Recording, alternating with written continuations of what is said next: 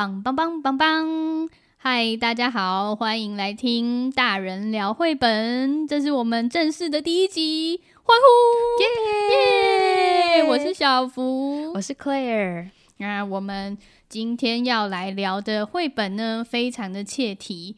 我们要介绍的是有出现十二个月份的绘本。为什么我们要选这个主题呢？就是因为现在是新年，呃，刚过，我们现在是一月一号嘛，刚过完就是跨年这样子。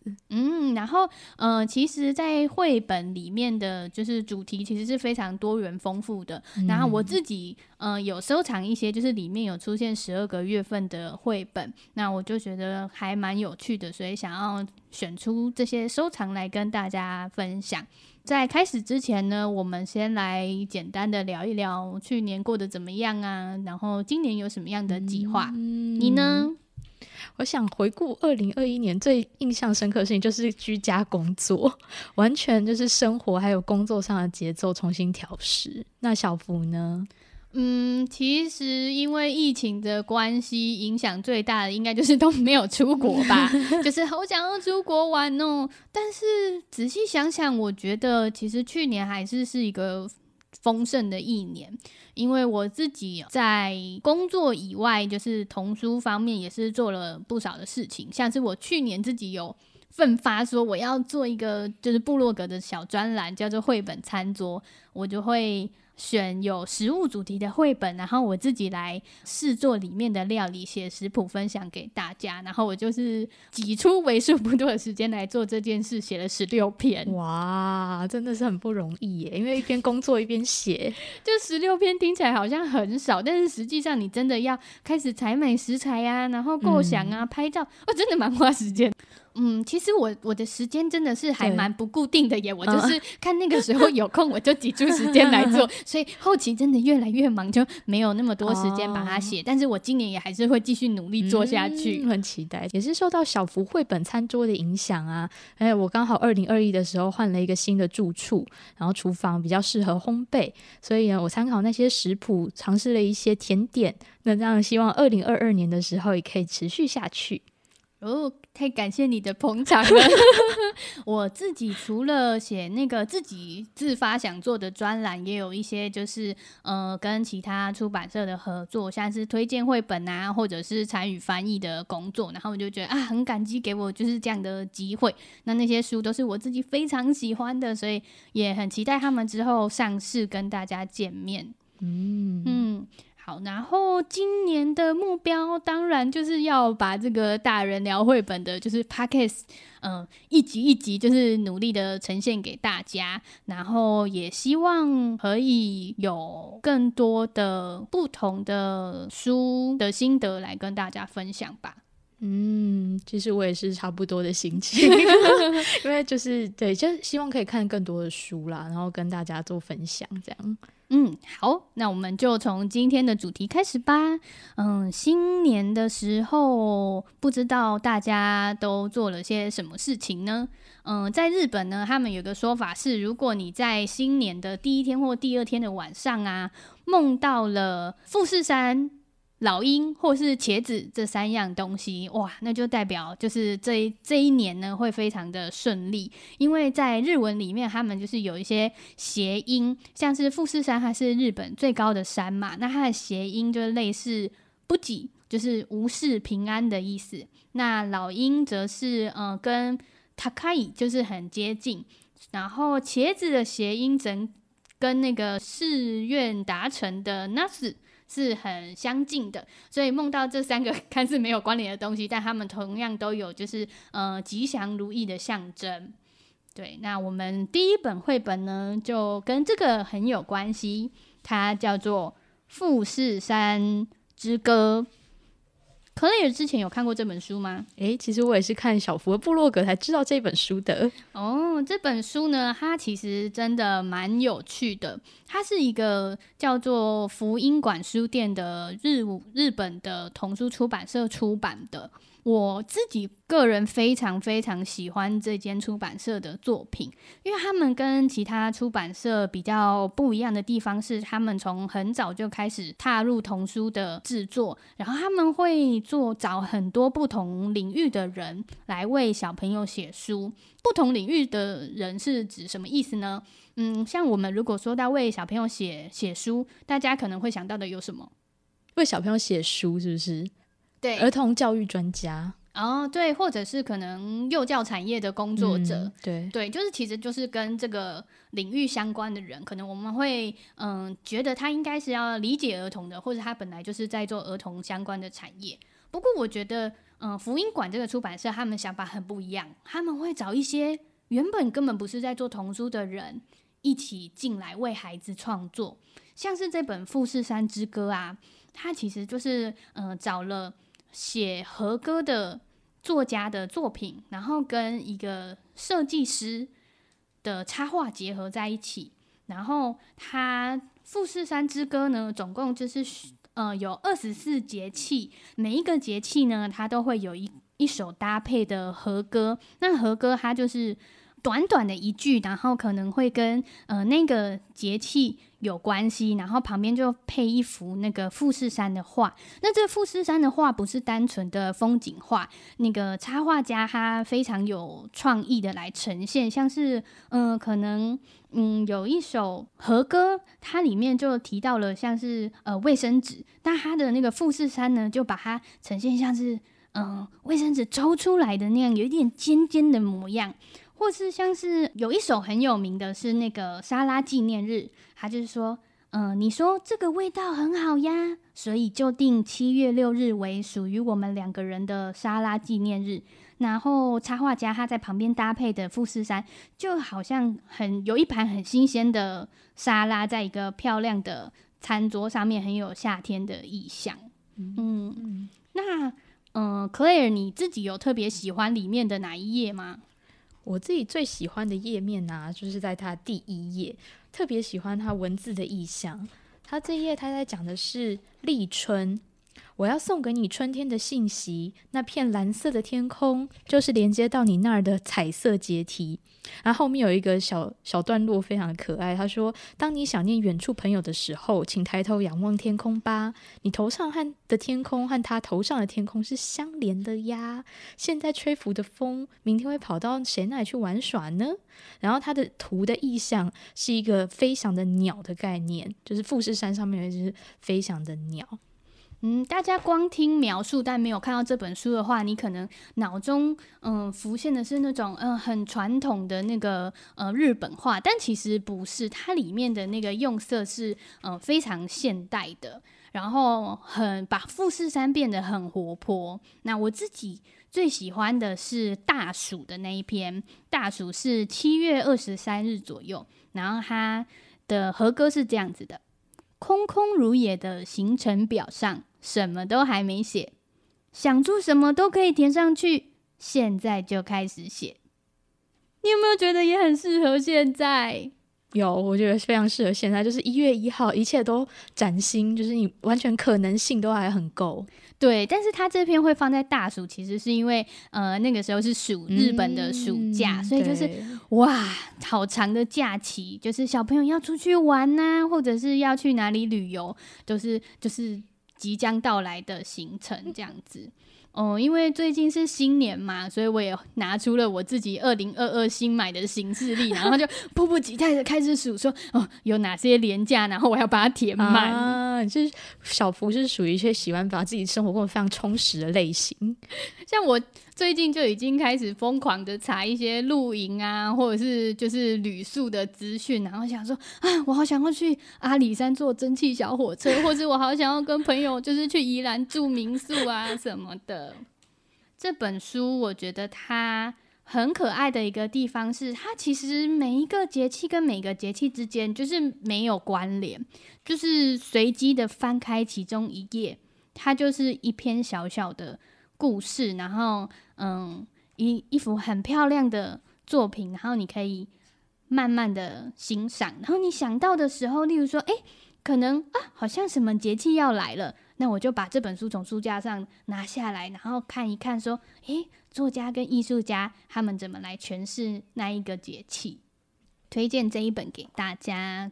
那我们来看一下下一本要介绍的是什么啊？诶，是安野光雅的《数数看》哦。哦，我超喜欢安野光雅。怎么样？安野光雅带给你什么样的？嗯，就是我是一个。很害怕数学的人，因为我不知道是不是很多念呃文学院或者是念文组的同学们也有这样的恐惧，就是小时候都还 OK 啦，但逐渐到了国中、高中，数学就越来越不行，然后看到课本跟考考卷，我就很害怕他们。但是，嗯、我上大学的时候啊，通识课就规定说一定要选一堂数学领域的课，我就好焦虑，好焦虑。但幸好那个时候我就。嗯、呃，上了一堂课，他在介绍数学小说跟数学的文学。你有没有觉得这个题目很诡异？就是他不，你第一次知道的时候就觉得它连结性到底在哪里，对不对？会有这种感觉。对啊，就想说谁会？介绍数学主题的小说有这种东西吗？嗯嗯、后来就发现还真的有诶、欸，然后那堂课超有趣的。那我为了做那堂课的作业，就是去图书馆找资料，然后我就找到了安野光雅的绘本，那是我第一次看他的书。嗯、那他其实都是把一些数学概念融进呃那个故事里面，然后就觉得哇，怎么这么精彩？那如果我小时候的课本也是像这样子的话，说不定我分数可以再多一点。好，那你要不要介绍一下这本书？我们来介绍一下安野光雅这本书，书看内容。它其实就是从零到十二月的意象。例如说呢，零的图画它就是一片哇雪白的大地，有一条河流轻轻的流过。那你翻开下一页到一的时候，诶，这片雪白的大地上出现了一栋房子。翻到二的时候，雪白的大地上出现了一些有两栋房子，还有两辆车子跟两个人。然后它就是一直延续到十二月，然后是每个季节的堆叠与交换。对，我觉得他这本书啊，小朋友如果是在那种嗯、呃、很喜欢玩找找看或是数数看的年纪的时候，一定会爱死。嗯，没错，小朋友很喜欢这样图像，是它有很多小线索藏在里面，例如说三朵小花或者三个人。因为有些小朋友啊，他们好适合当纠察队员哦，你就请他说。你可以帮我找找看，里面有有没有三朵花吗？然后他就很认真帮你数，或者是有三棵树吗？等等等，他就会帮你数，因为他从一到十二，他真的就是出现的东西就只会有呃跟那个数字是相呼应的，嗯，没错。所以小朋友开始在刚开始学数数的时候，其实他也可以因为这样子的图像，然后去对应数字，他连接到哦，原来这个就是二的概念。但是大家听一听，可能会觉得说啊，这么简单哦，那我也画得出来呀，就 每一页再多画一个东西，跟它数量一样就好。可是我觉得安野光雅很厉害，他在里面藏了一些玄机，你有没有发现？你有看出来吗？诶，我来找找看。因为刚刚 Claire 不是有提到说，它原本是一片雪白的大地，然后后来诶，慢慢长了草，然后开了花，还长了树。诶，你有没有觉得它在这个画面里面藏了些什么东西？它有把数字藏在里面吗？它除了就是把那个数量的概念放进去，它其实还有藏了季节的变化。对，季节的变化，还有那个村庄的成立的。历史在里面，哦，历史也放进去了。对，它是一个很漂亮的田野，然后你就可以看到他们慢慢的在打造这个城镇。例如说，哎，开始有人养猪了啊，然后哦，有人结婚了，然后后面哇，小宝宝都生出来了。就是它故事的逻辑其实非常好，然后融合了很多东西在一个图画里面。对，而且它真的很厉害，是因为它从。无，其实它其实不是从少开始哦，它是从零，就是从无到有的过程，而且它还慢慢的、慢慢的变多。你可以看到，原本是一片荒芜嘛，然后慢慢的有了树，然后呢，房子也变多了，人口也变多了，然后整个城镇就这样子建立起来。嗯，没错，到最后还有一些，诶，到十二月的时候，还有圣诞老公公出现，麋鹿在天上跑来跑去。对，所以它其实这一本。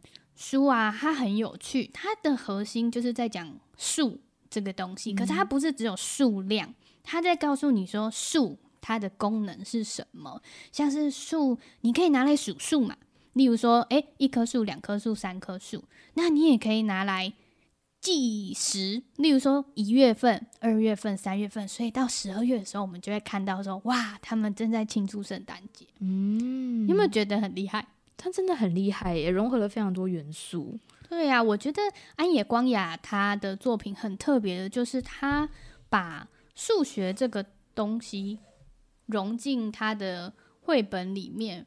我自己很喜欢安野光雅的绘本的一个特色是，他把一些跟数学或是科学有关的东西，可是用一种很嗯优雅的方式来呈现。就他会，他他的方式很，他的绘本其实都很简单，可是你可以在里面看到很多啊。这样讲觉得好浅薄，好像没有办法把他的那种厉害讲出来，怎么办？要去翻他本书啦，要翻本书才可以感受到。对，好。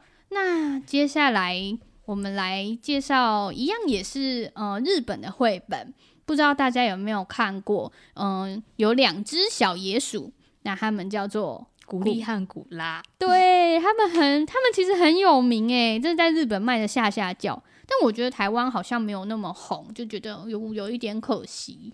就嗯、这一对小野鼠啊，他们嗯、有一只是穿蓝色的衣服跟蓝色的帽子，那另外一只就是穿红色的。那他们其实是一对好兄弟，然后也是好搭档啊，做什么事情都黏在一起。那这个书它其实是嗯日本的超级经典，它已经出版超过五十年了吧？作者是中川里之子，那或者是大村百合子，他们其实是一对姐妹哦。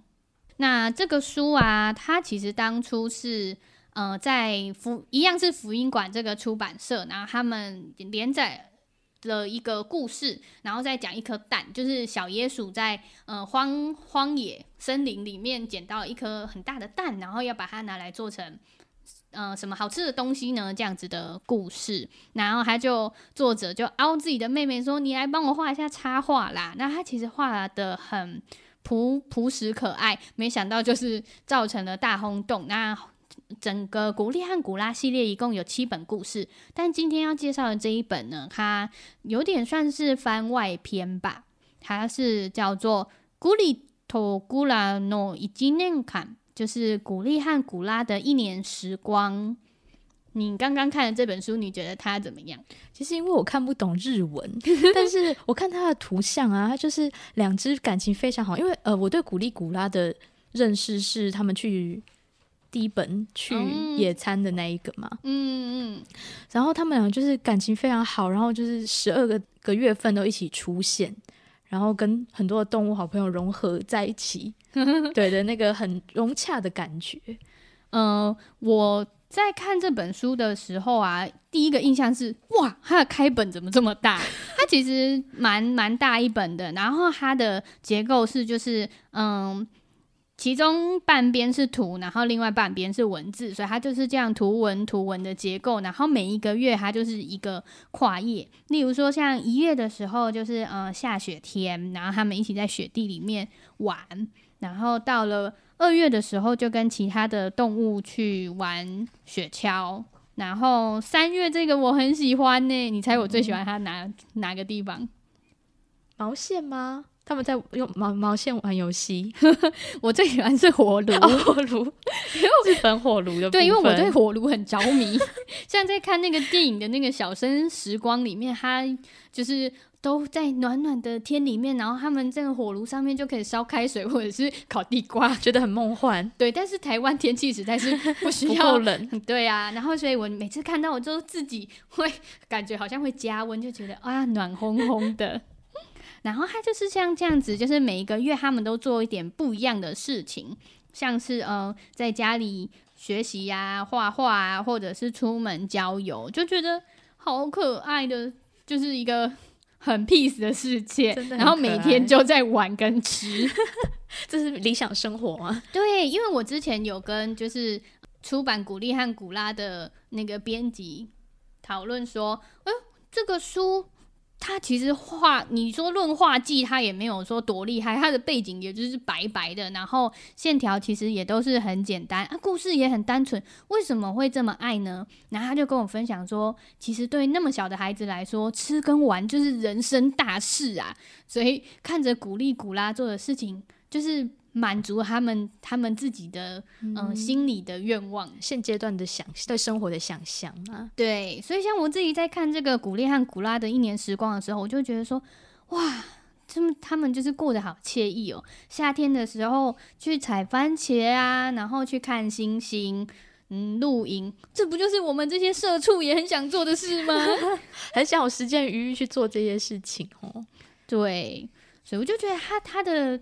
她们姐妹俩的作作品，就是有一种很纯粹的快乐在里面，唤、嗯、起我们的童心，然后很有儿童观的一套绘本。嗯，而且我自己有发现哦，他们的故事啊，到了最后一页的时候，一定要就是大团圆，所有的动物都聚集在一起，而且要吃大餐。但是我觉得，为什么？你看我们在不管是哪一个国家人，他们在欢庆他们最重要的节日的时候，都是大家一起聚在一起吃饭，嗯，就是团圆，然后跟开心。对啊，因为吃饭就是跟我们息息关息息相关的，然后也跟我们的季节啊、风土有关。嗯，所以看了你就会觉得说，啊，有一种幸福油然而生，对，很贴近生活。像他们最后十二月的时候在做什么？你觉得他这个是什么？哦，他在烤蛋糕，他在刷蛋液，哦，好可爱哟！而且他在那个蛋糕上面放很可爱的那个南瓜南瓜子，对，因为我觉得它里面有些东西的比例都不太一样，像是这个感觉很像花生，花生就很大，可是这个南瓜子又变得小小的，小小的然后就觉得啊，真不愧是童话世界，伸缩自如。他们有放大灯跟缩小灯吧？对，其实它里面有些东西，你看的时候会觉得说，哎、欸，真实世界是这样吗？但你就知道它就是一个嗯、呃，想象的快乐的国度，就是看了让我觉得很开心的一本书。嗯，真的幸福感油然而生。好，那我们这一次嗯节目先介绍这三本，就是日本的绘本。那下一集我们会再介绍更多，就是跟月份啊，或者是一整年时光有关的作品。那这一集就先到这样喽，拜拜，拜拜。